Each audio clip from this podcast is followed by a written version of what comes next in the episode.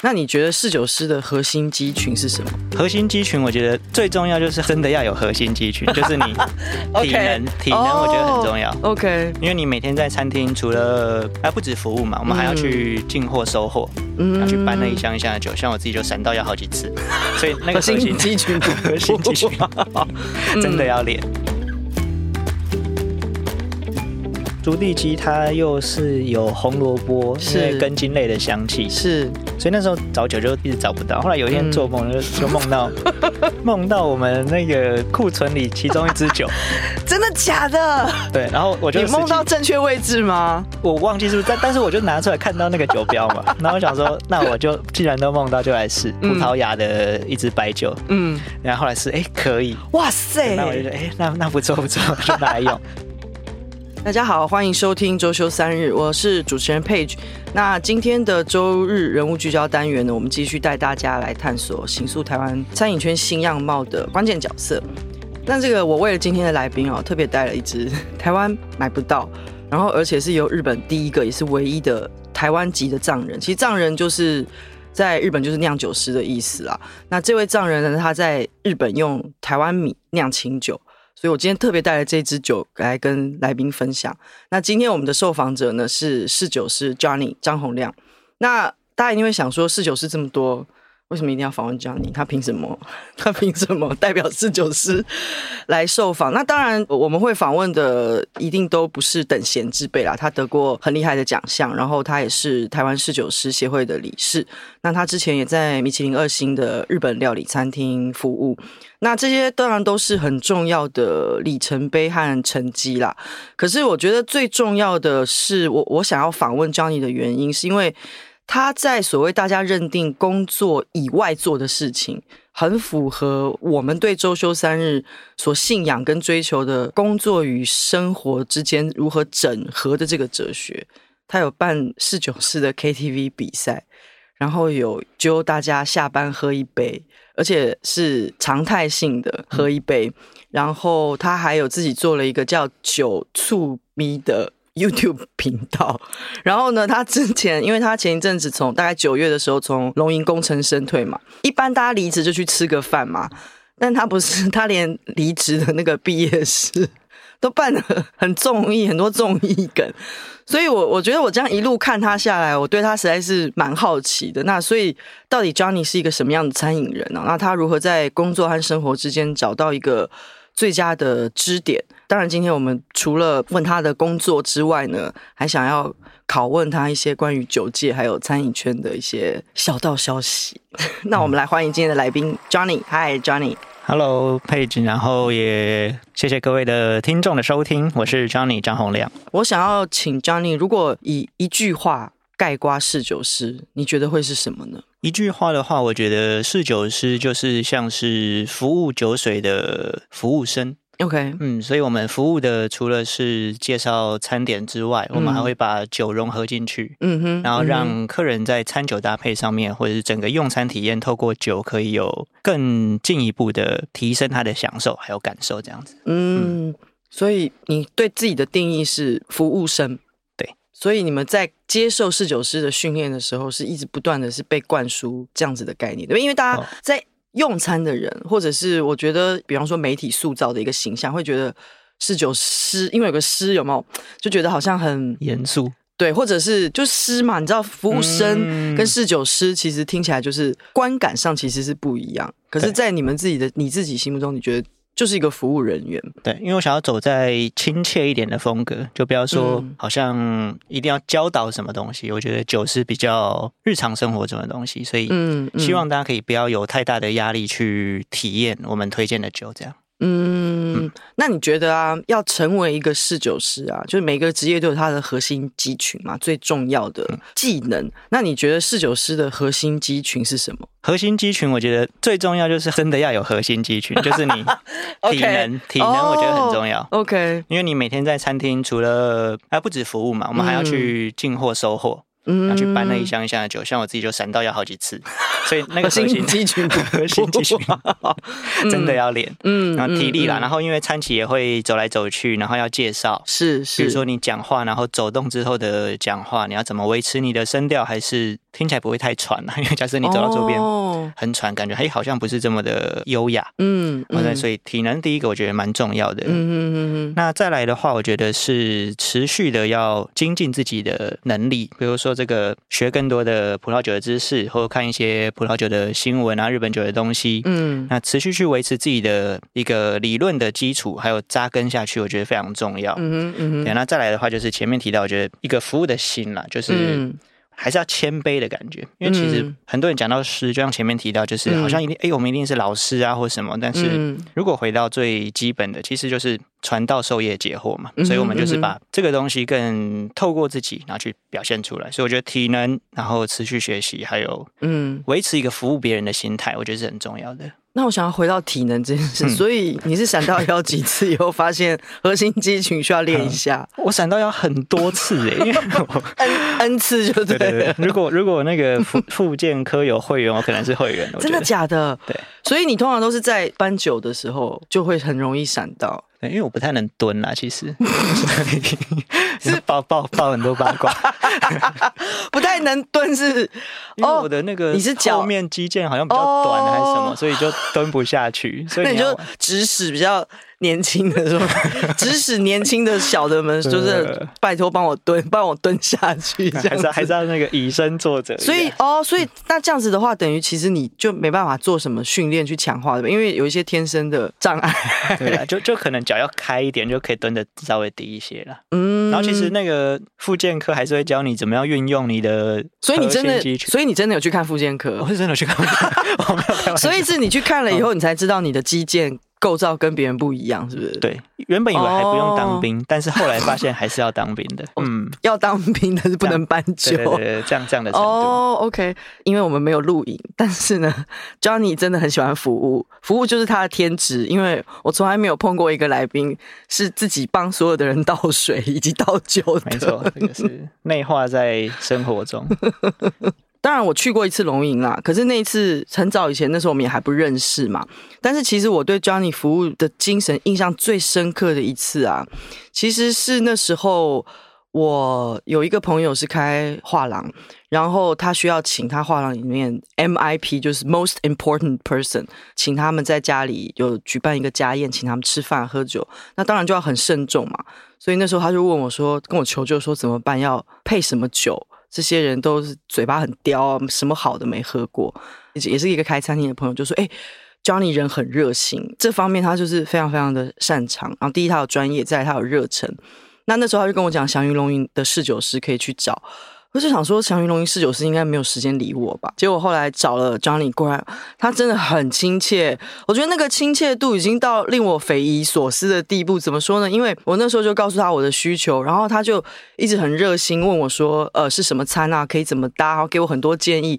然后甚至到最后，他已经做到我觉得很过分的地步，就是他说：“没关系，因为我人没有办法到场，所以我可以拍影片给你。”我记得你是不是有送我一瓶，还是总之就是各种的不合理，我就觉得说，这世界上怎么会有有这么有服务热忱的人？而且其实那时候我根本没有跟他见到面，而且也不是说给他非常非常多的费用，但是我觉得他做了很多超乎我想象之外所谓的服务，所以那一次我对 Johnny 就印象很深刻，就是打了八百分。嗯，所以到后来我都会跟我的朋友说，你们如果去吃饭啊，去祥云龙一定要找 Johnny，然后你们如果有什么样的需求都可以找他。然后当然后来这件事情都没有发生，因为就疫情。在服务精神这件事情上面，我觉得他刚刚前面说的那三项的其中一项，我认为他的确不是在。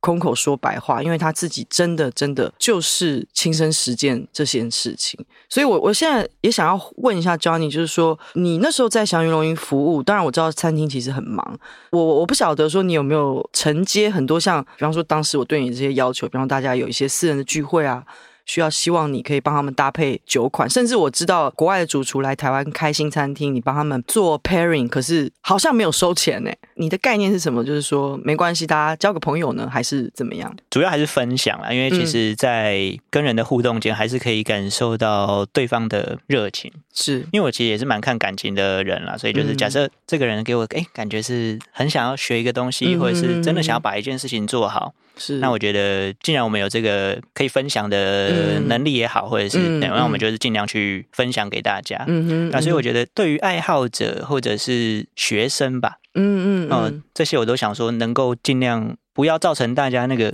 资源上太大的负担，然后我们能够分享给大家，就尽量去做这样子。嗯嗯哦，嗯，这感觉是天性的，就是也很难拒绝别人，然后又会自己很想要去做。嗯，像比如说一个一个月想说，我就只要接三个活动，结果接了几个，后来就接 一直来，对 对，接到满，休息停不下来。嗯嗯嗯。然后因为今年米其林的那个。那个奖项正确名称不见得真的讲的对，但是它应该就是米其林的最佳服务奖嘛。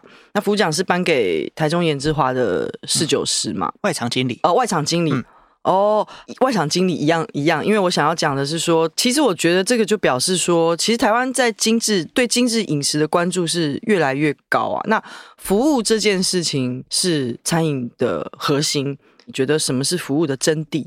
嗯啊，前面提到颜之华，其实 Pauline 他也是一个，我觉得跟我蛮像的，因为我们接下来也会合办一个。你说 Pauline 是他那个外场得奖得奖的外场经理嘛？的名字，嗯嗯。然后我们接下来会合办一个，就是有关服务的研讨会吧。哦，那他也是义不容辞就来帮忙，所以我觉得其实服务的真谛，我们之间应该蛮像的啦，就是希望可以把我们认为最好的东西呈现给别人，嗯，然后再来是。怕别人麻烦，就消除来用餐的人的不舒服的感觉吗？让他不让他进来就有适切感，就对，适切感就是消除他一切不适的可能性。嗯、比如说，他可能是。招待客人来吃饭，是。那他又是第一次来这个餐厅，嗯，他可能也会诶、欸、有点紧张嘛，嗯、因为不确定说，嗯、对对对，不确定客人喜不喜欢，然后也不确定这间餐厅的人能不能跟他培养好一个很好的默契，嗯、哎，所以我们尽量就是帮他可能会担心的地方去考虑进去，可能他一个眼神转头一下，嗯、你可能就要对到。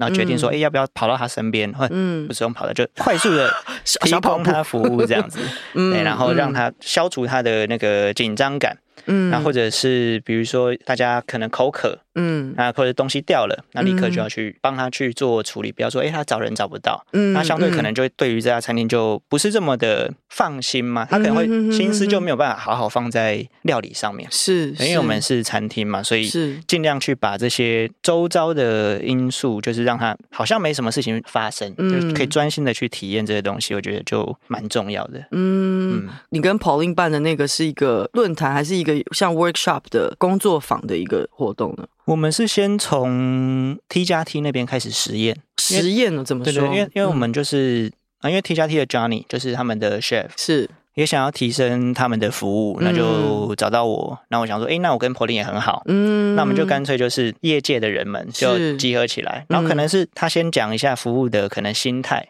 嗯，然后我找了一个空姐退下来的哦，那他可能讲仪态，就是心态仪态，然后侍酒服务，我请了就是 T 加 T 的侍酒师叫欧文，OK，他讲侍酒服务，那我可能就中间串场一下，就是康乐鼓掌又来了，衔衔接一下，嗯，那再来的话就是大家可以分享说在餐厅遇到什么样的客人，那他们会怎么样去应对，比如说。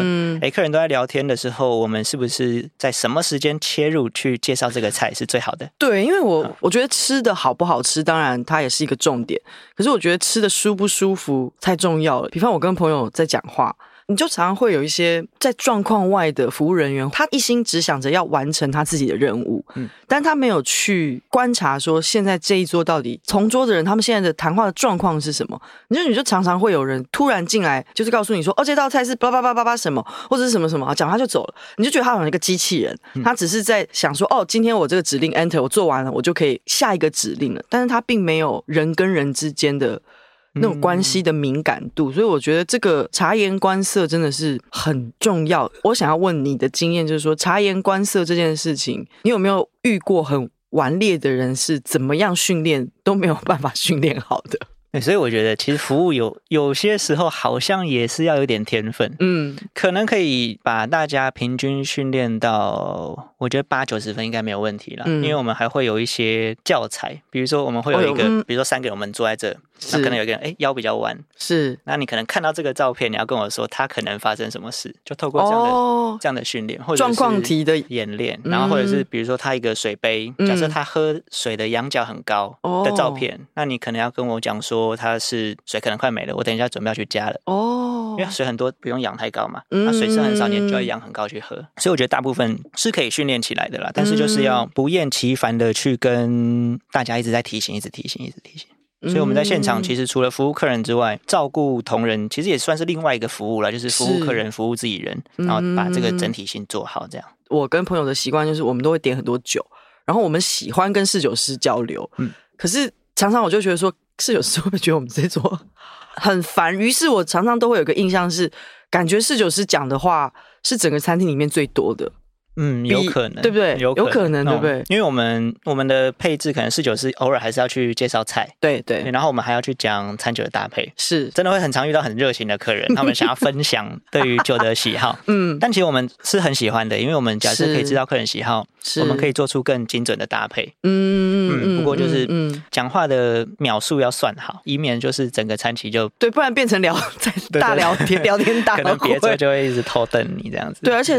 也会影响到上菜的流程，这些其实都对对对对，都因为我们算过，平均一个人一道菜可以介绍时间在三十秒到一分钟。可是那你的三十秒一分钟已经是内建的时倒数了，你没办法看表啊，你没办法，没办法。对，所以你大概就知道你要自己去抓那个时间。然后比如说这一桌客人会聊比较长，那这桌客人聊比较少，那我们就去抓那个平衡。比如说，哎，那我这边多了三十秒，我这边可能就要减十秒，然后这边减十秒，那边减十秒，去把它再抽回来。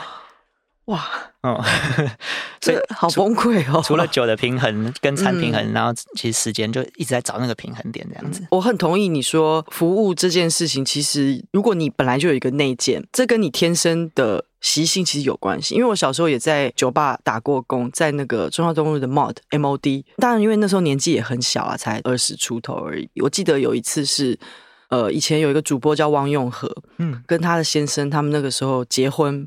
然后应该是婚后的 after party，然后他们一群人，我算过可能有快要四十三十几个人，总之就是整个 bar 是满的。我那个时候是可以记住每一个人点什么酒，然后他接下来跟我点的酒我也都记得。就他们很喜欢我的服务，因为我真的就记得每个人想要喝什么，以及我马上就可以知道他下一秒钟要跟我讲什么。所以我很相信服务是你需要去观察，以及是你内建的系统之一。你没有办法言说，但是你好像就觉得我好像知道这个人要干嘛。可是我觉得除了你的直觉之外，热忱是非常非常非常重要的。而且你的热忱会让你有办法去应付奥客。你觉得你有碰过你处理不了的客人吗？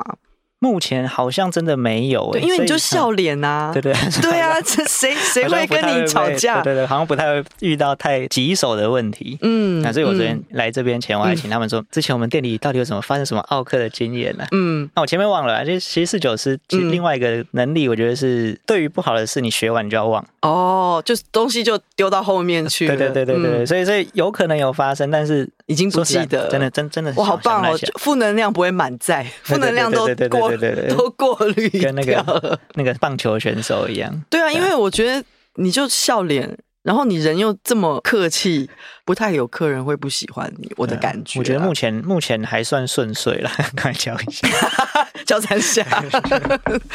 那我我好奇啊，你是怎么入行？因为我我记得你是从航运管理转餐旅管理嘛。那你为什么会有这样子的选择？以及你最后为什么会选择？侍酒师从从侍酒师的这个岗位去切入呢？嗯，因为其实啊、呃，一个是家里小时候就会喝酒，那可能潜移默化，然后再来是，其实我到大学毕业前，嗯，其实对人生那时候没有太明确的方向。嗯哼，我大学志愿还是我爸填的，就是像我们那年代嘛。真的假的？你怎么那么容易去？你我跟你讲，你真的太容易妥协。国立大学，嗯，就是大家都填嘛，然后一填航运管理，看一看也觉得蛮有趣的。嗯，后来实际实际进去，当然就发现，其实航运管理跟想象不太一样嘛。原本想说可以我坐船出去玩啊，或者什么之类的，你直接去当船员就好了。对，可是船员那时候我们好像还没有 WiFi 哦，所以出海可能就就失联，这样有点可怕。嗯，后来在航运管理就去看货柜厂啊，比如说那个定期航运、不定期航运要怎么调度，嗯、发现好像有一点对我来说又有点小枯燥，是，所以想说那我要找一个有趣一点的行业。嗯，然后同时因为要有更多的竞争力的想法嘛，所以那时候想说，那我来考一个研究所，就开始自己翻简章。嗯，然后就看到，哎，餐旅管理好像蛮有趣的。嗯哼嗯哼，嗯，那那时候就有有一个想法，那我就来做餐旅管理好了。所以你是航运管理认真读完了才去读餐饮的研究所啊？对对对对对对对。Oh, OK，所以不是中途转啊？没有没有没有没有。好，继续请。有做完。好，请继续说。然后在。餐旅管理的时候，就想说要在里面再找一个更有竞争力的东西嘛，所以就走酒这一块。那刚好又是有兴趣的，嗯哼嗯哼，就踏入了这个侍酒师的路程。所以你那个时候读研究所的时时候大概几岁？你那个时候是几年？我一九八七出八七，然后八七，所以是二零两千年以后，千禧年以后了。哎，我 对，应该是 我数学，我数学很烂。不会，你人过了一个年纪，其实真的就会自动不记得你的你的岁数不重要。对对对对，嗯。当时台湾餐饮圈的环境大概大环境是怎么样？再来就是在那个大环境之下，侍酒师应该对很多人来说是不是一个相对陌生的名词？对对，嗯。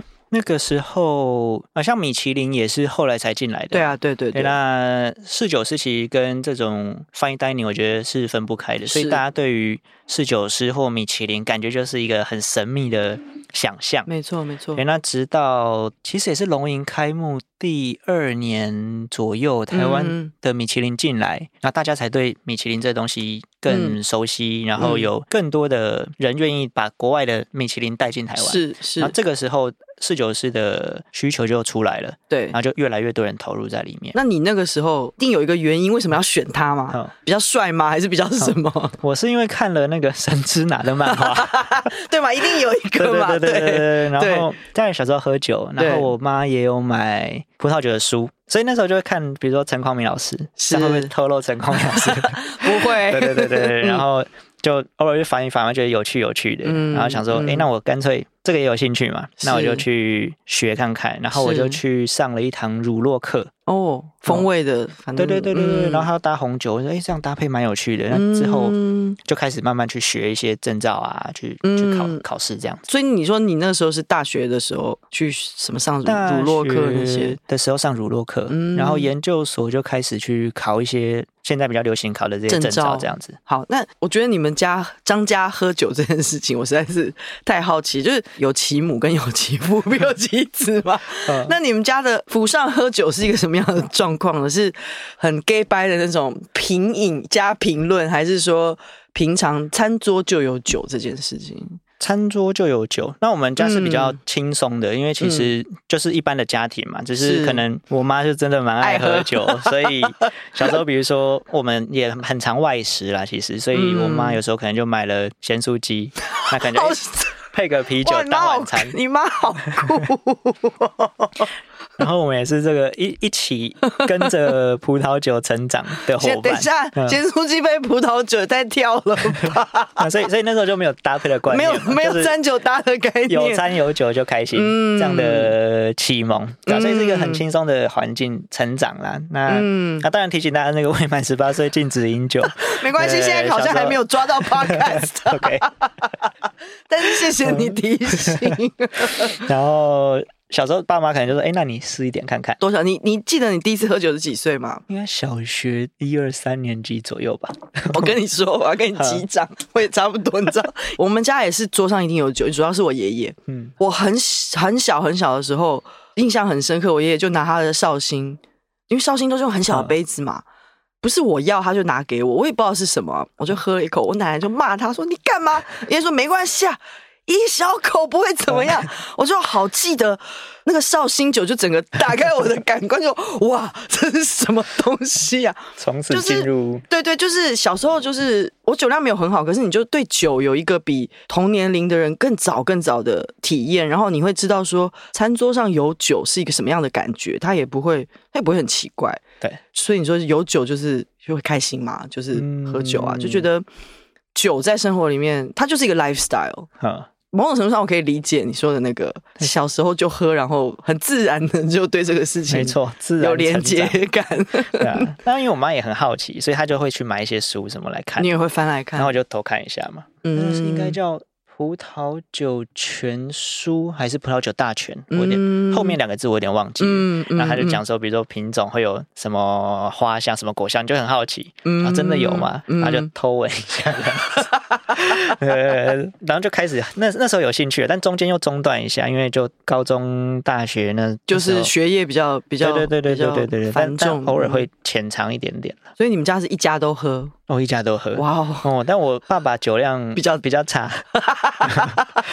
比较差是多差？他们结婚的时候，据说我爸是一杯啤酒 就倒，然后没有送到客，叫没酒量吧？送送那个糖好像只有我妈是送，听说了。嗯，对对对对，所以就一杯啤酒的量。那应该是妈妈酒量最好，还是你酒量？妈妈酒量最好。我应该有一点遗传到我爸，但还好有我妈那边的基因，所以不过我觉得也还好，你遗传到你爸，这样子你工作就不会喝太多啊。对对对对对，而且一喝很明显啊，像我现在。对啊，我也是啊，我们。其实我们现场录音师也有，我们三个都是走一喝就脸红的这个路线。那现在当你当了侍酒师之后，因为我的想象会是说，哎，好像你跟你的母亲之间会不会有更多酒的话题呢？还是说他对于你的这个侍酒师的这个职业，我相信他也是充满了好奇吧？嗯。对，就是你在做侍酒师之后，有没有什么跟你的母亲有不一样的、比较特别的互动？有没有？哦，就是现在他们会说，哎，这个过年过节应该要带一点东西回家了吧？交给你，懂意思，懂意思。对对对对，然后他们会跟，比如说同事啊，是就亲朋好友会分享嘛，所以就是。他们想要买什么酒，那风味可能就哎来问一下，然后就说哎，那我推荐什么什么什么什么什么这样，嗯，对，就是做这个家里的侍酒师，家里做家里的侍酒师跟做餐厅的侍酒师有什么不一样？嗯，没有钱收，现实面来讲。那我们还是回到你的之前的工作岗位啊，呃，祥云龙吟，我相信大家都很知道啦，就是米米其林二星的日本料理嘛。那龙吟最让人呃津津乐道的一个服务之一，其实就是它的茶酒跟餐酒的搭配。在我们聊天的同时，就是前阵子他宣布歇业了嘛，很希望还可以有其他更新的消息跟发展，但是目前是未知数了。那我想请问 Johnny 啊，就是我自己有一个好奇，就是说，因为我听过业界有一个说法，就是懂酒的厨师不多，大家也不要觉得好像米其林大厨就很懂酒。当然，米其林厨师最懂的应该是要是食材啦跟料理。可是我听到就是说，懂酒的厨师不多。那所以我就好奇，想要问 jonny 说，你能不能分享一下当初你在龙吟设计餐酒搭酒单的这个过程？你怎么跟拜田良平主厨去沟通餐酒搭这个观念？你们的互动大概是怎么样的？因为祥云龙吟在开幕之前，我们有送三个人去日本。我们回溯一下，龙吟是一四开，对不对？对。那你是多久以前知道龙吟要来，以及你去应征？哦，没有到一年前呢。可是他们的日本的团队是其实一年前就提早来了。OK OK。来环岛，因为去看食材这些。嗯嗯嗯。台湾的龙吟是十月开的。嗯。然后我是七月去。然后去一个月，OK，哦，去一个月的时间做做训练。然后那时候我的想法就是，你说那时候有送到日本去受训练，对，就到东京龙吟的本店，OK。然后跟那个侍酒师有大概聊一下。后来我觉得我先选一半的酒单，就跟他们架构是一样的，跟日本的龙吟，对，比如说他们一百支酒，那我选 A 五十支酒，那又照着他的，比如说白酒七，红酒三，嗯，然后或者白酒。六红酒二，日本酒一这样的比例，这是龙吟的比例，还是一般都是没有特别规定啦？哦，OK OK，反正看餐厅自己怎么，所以白酒跟日本酒还是占占比多。那我大概就是照这个架构，比例大概红酒只有百分之二十，嗯，然后其他的百分之八十就是白酒跟日本酒，日本酒。那白酒包含了香槟，嗯，呃，气泡酒这些。OK，因为海鲜多，还是搭配这些会比较容易搭。嗯，然后那时候就先选了大概一半的酒单，那我想说，那剩下一半我就透过实际跟台湾的客人们，或者是台湾祥云龙吟的用餐的人的口味，然后我们再去做调整。嗯嗯嗯，就先保留一些拿手笔的空间。这样是是，所以是五十先把它处理好，对对，然后接下来的五十就是应应当地市场消费者的口味，看餐再去做微调。你在龙吟服务多久？八年，八年。那这中间。酒单调整的频率高不高呢？以及它的比例？大本的酒单基本上是不太会变了，但是我们的餐酒搭配，其实我们讲 sake pairing 就完全日本酒搭配餐，或者是完全葡萄酒搭配餐，是。还有另外一个是混合的，就是假设你什么酒都喝，你可能可以喝到葡萄酒、清酒、威士忌、啤酒。嗯，都有可能。嗯，那这个就会蛮常变动的，可能今天光是 A 客人跟 B 客人两桌可能喝的就不一样。哦。因为我们就是会会去机动性的微，所以我觉得在看主厨沟通餐酒搭的时候，大部分就是比如说啊，今天料理它出的是十一道什么什么什么。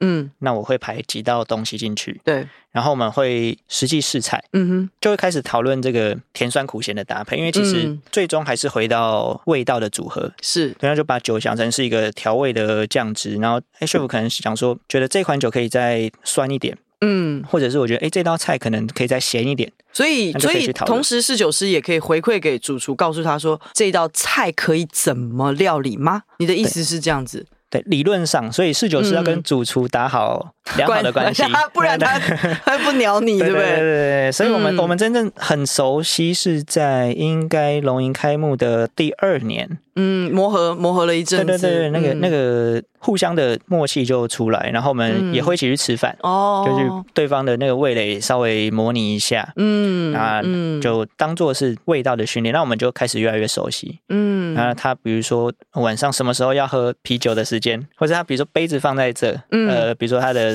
一点钟方向，是他可能要喝啤酒，那杯子假设是放在左手边，他可能要喝香槟，哦、嗯，就就大概这样的默契，这是你观察到的还是你现在说的是主厨啊？对对对，我们现在现在龙云的主厨。你说你们去吃饭的时候，餐厅的时候，就是我们在出差，他、哦、因为他站在我左边，是，所以他他有一个水杯嘛，嗯、他那个水杯就是空了，我可能把它倒一下，对，对，就有点像我们现在的状态。是是，那再来的话就是他那个水杯又可以喝啤酒，因为它是保冰效果蛮好的一个杯子。OK OK，那所以他放的角度，哎，离我蛮近的，他可能就是想要喝啤酒。他也不用讲，因为餐厅很忙啦，就是也也不会说，哎，Johnny，帮我倒杯啤酒吧。是是是是，那那我就不会，然后就把它倒。那放的比较远一点，那代表说他那个杯子应该用不到了，所以就是，哎，我再拿一个杯子，就帮他倒一杯香槟什么的。所以这是你们之间培养出来后来的默契，就对。对对对对对对对。然后就用一些酒来交换食物啊，这样子。所以你，所以你还要你在龙吟服务，你还是要用酒来交换食物。对对对对对，就是服务大家。那个 主厨也是你同主厨，主厨也也要服务。没错没错没错。哦，所以所以我刚刚说的就是，对于当侍酒师碰到主厨，因为主厨一定是一个自我意识很强的人。嗯，对，所以你在对你在跟他餐酒搭搭配的时候，你的工作方式就是先顺从他的料理吗？我的话，我会还是你会先跟他沟通一个大方向，就是说，你认为，比方说这个也是我好奇，就是说，你觉得餐酒搭对你来说最大的一个原则是什么呢？啊，我懂意思，嗯，也不能说其实厨师不懂酒了，因为懂、嗯、懂这个东西就比较难嘛，对啦，像像我们也不好意思程度上，对对对对对，嗯、因为毕竟是一个专业，所以我们会大概。比如说这一道料理出来是，那我们先感受它的香气好了，嗯，那我们闻到这个香气之后，大概挑几支，然后吃那个味道的轻重，嗯，所以这道料理我想要给它一点薄荷的香气，是，然后它料理又是比较轻的力量，嗯，那我可能挑一款轻盈的酒，那这样的味道，chef 觉得 O 不 OK？嗯，那他觉得 OK，这个味道上我们达成共识，嗯嗯，但是至于这样的味道的酒，有全世界哪些产区有？这就回到我们的专业了，就是我们大概知道哪些产区会有我们想要的味道，嗯嗯，那我们就挑几个选择出来，是，然后就实际试，然后就跟主厨一起试菜这样子，那我们就一起选出，哎，我们觉得哪一个最搭，嗯，那如果哎都不搭的话，是料理我们应该要怎么样去调整，或者是酒我应该要怎么调整，或者只是温度的差别，嗯、因为温度也会影响哦。酒的风味还有口感。对，那那就会慢慢去调整它这样子。所以所以其实会是一直磨合动态，对对对，会是调整了，就是可能今天哎出了，但是明天又换了一个，嗯嗯嗯，那那大概大概会是这样，就不断调整出我们自己觉得最搭配的东西，然后呈现出去这样。哦，有点像设计菜了，我觉得。嗯，因为有些时候他说他的菜怎么想到，有人问他，他就说他做梦想到的。我跟你讲，做梦想到这件事情呢，还真不是瞎说。我前一阵子我们节目访问那个 Ice Monster 的创办人 Frank，他说大部分他的灵感都是来自于清醒梦，睡觉醒来的那个很短暂的时间，你去回想你做梦。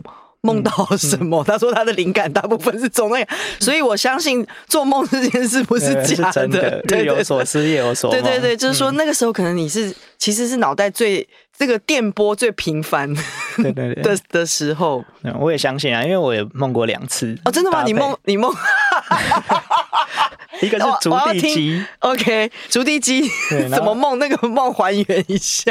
竹地鸡很难搭啦。怎么说？竹地鸡是很难搭，怎么说？我吃过 MUME 的竹地鸡，但我有点忘记它是搭什么。你你说你，然后竹地鸡它又是有红萝卜，是根茎类的香气，是。所以那时候找酒就一直找不到，后来有一天做梦就就梦到 梦到我们那个库存里其中一支酒，真的假的？对，然后我就你梦到正确位置吗？我忘记是不是，但但是我就拿出来看到那个酒标嘛，然后我想说，那我就既然都梦到，就来试葡萄牙的一支白酒，嗯，然后后来试，哎，可以，哇塞，那我就觉得，哎，那那不错不错，就拿来用。那另一个是什么？另外一个是那个炸的。乌鱼的那叫什么？白子？OK，嗯，因为因为我们是台湾在地食材，所以我们没有用大部分的对对。鳕鱼白子啊，或者什么，我们就用乌鱼的，还是用炸的。那乌鱼白子其实它本身鲜味就比较多，所以不好搭酒。嗯，对，然后是腥味还是鲜味？鲜味如果搭的不好，可能就会变成腥味。对对对对对对对，或者就就可以想象，比如说海鲜配到红酒那种会有铁的哦，铁质的味道。嗯，可能有些人喜欢，但是大部分人不喜欢。那我们那个乌鱼白子就非常难搭。嗯，然后也是梦到一款 布根地的白酒，就就说那我来搭一下。嗯，两两次梦到都还蛮 OK 的啦。哦，对啊，哇，好酷哦！所以我觉得很很有趣，因为我不确定我听到的东西是真的还是假的。因为没有真的求证，就有人、嗯、有人讲说，在梦中是试不到味道的，所以每次你梦到一个大餐，嗯，你要吃下那一口的时候，你就会醒过来。哦，OK。可是后来我发现，我在梦中可以吃到吃到味道。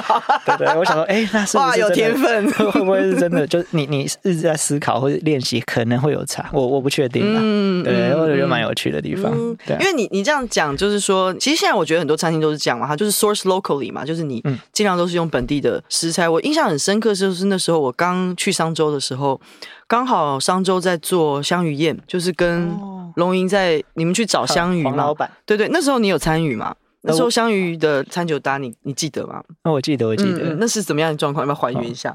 因为我们整个龙影呐，它的香鱼就是非常经典，因为你对我们挑选的是这个比较小条的，就不会像一般。我听同事讲，这是有够累的找那个香鱼，因为台湾人没有养。对对，然后你要找小条的，他又觉得不符合他的成本效益，嗯、因为他要他要养到肥嘛。对，然后大家喜欢吃有蛋的。对，那我们那时候进来对他是很冲击的，那、嗯、我们也是拜托他好几次，是就跑去宜兰，可能有三次四次左右，嗯、主厨也有自己去。嗯，后来他就说好，那帮我们养一小池试试看。那我们那个活动有邀他来。嗯，然后他实际吃到就也也很开心。那、嗯、我们在东京市招牌料理，他都有拍成 YouTube 影片，OK，、嗯、大家可以看。那他最后一幕的可能大概一秒左右，他搭配的是一支惠比寿啤酒。